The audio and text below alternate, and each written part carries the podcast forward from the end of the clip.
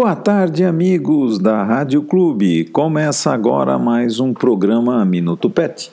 Tudo o que você quer saber sobre animais de estimação você ouve aqui. As primeiras causas de doenças respiratórias felinas são dois vírus altamente contagiosos, o herpes vírus felino do tipo 1 e o calicivírus felino. Esses tipos de vírus normalmente se encontram associados em uma infecção e os sinais são semelhantes, daí serem agrupados e a doença tratada como complexo. Os gatinhos, os gatos não vacinados e os gatos confinados em gatis ou ambientes domésticos de muitos gatos apresentam um risco maior de infecção.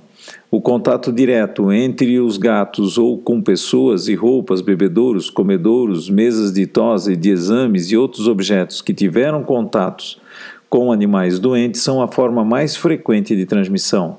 A maioria dos gatos, cerca de 80%, que se recuperam da infecção, permanece portador, ou seja, podem transmitir a doença por meses a anos.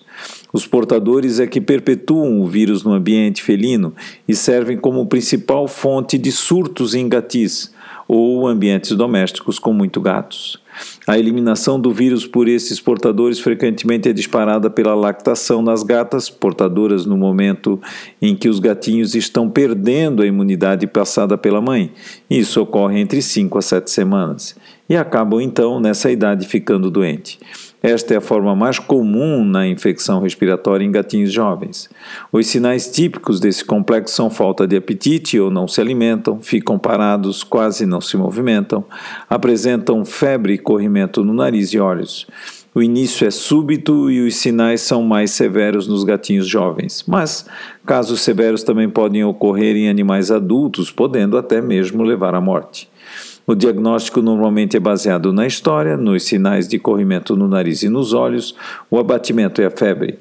O tratamento normalmente é pelos sinais e em função de sua gravidade. Na maioria das vezes, ela tende a desaparecer em 5 a 7 dias. A prevenção sempre é a melhor escolha e, como no caso do cão, ela pode ser realizada através da vacinação dos gatinhos a partir de 60 dias de idade, mas pode ser feita em qualquer idade, ou seja, em animais mais velhos também pode ser realizada. Evite a chegada de gatos novos e de colocá-los imediatamente junto com os mais velhos. Observe alguns dias para poder avaliar se eles não estão doentes. Vacine sempre as gatas antes do acasalamento. Por hoje é só. Voltamos na próxima semana e um ótimo final de semana a todos. Até lá!